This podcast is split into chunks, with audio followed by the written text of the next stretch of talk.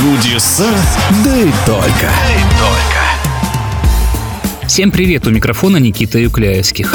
Система VAR становится неотъемлемой частью современного футбола, но на чемпионате мира 1982 года в Испании никаких видеоарбитров и близко не было. Хотя в той ситуации, в которую попал советский судья Мирослав Ступор, даже VAR вряд ли бы помог.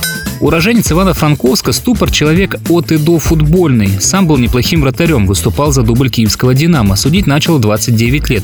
Первый матч высшей лиги «Динамо Минск» крылья Советов Куйбышев в 1976 году, а уже в 1981 он стал судьей ФИФА. На чемпионате мира 1982 года 41-летний украинец оказался единственным представителем судейского корпуса СССР. Уже в Испании Ступор получил назначение на матч второго тура Франция-Кувейт. Накануне встречи судье приснилось зеркало, закрытое черной вуалью. Ступор подсознательно был готов к неприятностям. Франция-Кувейт. Казалось бы, расклад сил очевиден, но в первом туре трехцветные проиграли Англии 1-3, а Кувейт сенсационно сыграл ничью с чехословаками 1-1, то есть французам нужна была только победа. И первый тайм они уверенно выиграли 2-0. Сразу после перерыва забили и третий мяч. Кувейт на 75-й минуте размочил счет 1-3.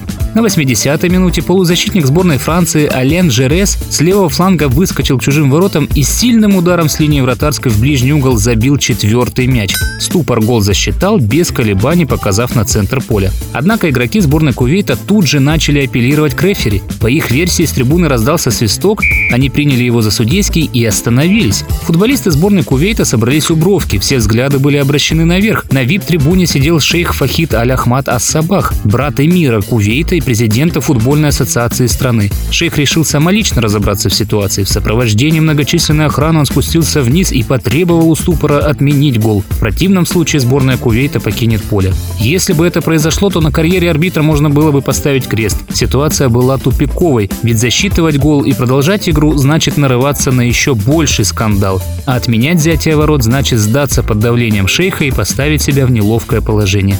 На все раздумья и общение с шейхом ушло более шести минут. И это во время прямой трансляции на весь мир. В итоге ступор показал на трибуну, откуда был свисток, взятие ворот не засчитал и возобновил встречу спорным мячом. Чудеса, да и только. Тогда у футбольных судей не было так много методической литературы, как сейчас. Арбитр действовал по интуиции. Однако после этого скандала Ступора дисквалифицировали, а матч закончился победой Франции 4-1. В Советском Союзе он судил до 91 года и провел 147 игр в качестве главного арбитра. Профессор кафедры спортивных специализаций Мирослав Иванович Ступор убежден, что в том памятном матче поступил правильно, ведь не зря этот известный судья 7 раз входил в число лучших футбольных арбитров сезона. Чудеса, да и только. Да и только.